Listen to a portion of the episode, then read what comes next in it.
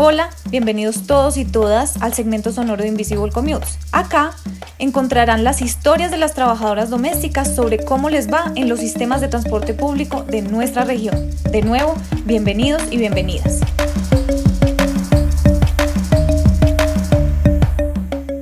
Asenet es una trabajadora doméstica sindicalizada que vive en Neiva Huila.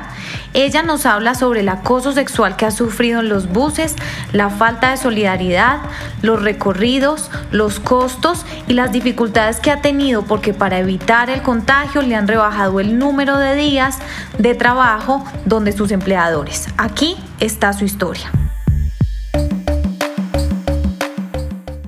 Un día venía para mi casa, me subí a una boceta y cuando en ese tiempo las bocetas eran, venían muy llenas, un hombre se acercó, empezó a bajarme las nalgas, me corrí para un lado y él como que siguió atrás mío.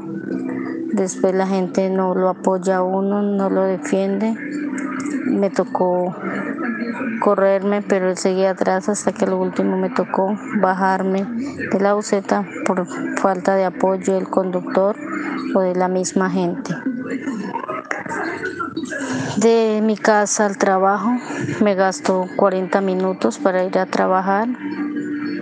En transporte me gasto 7 mil pesos también diarios.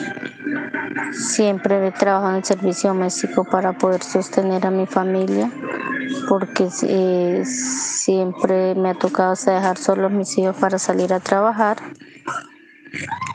Y también ahora mucho temor en la por la pandemia, porque no nos dan trabajo, por el temor de que pronto llevemos el virus a las casas.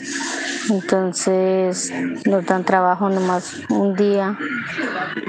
Y en un día tenemos que hacer los oficios de lo que se hacía diariamente. Y quieren que uno ejerza de se defienda hacerle todo lo que ellos digan en, en medio tiempo y uno no le alcanza el tiempo pero uno se siente frustrado por que los patrones quieren que uno haga las cosas rápido y en el menor tiempo posible.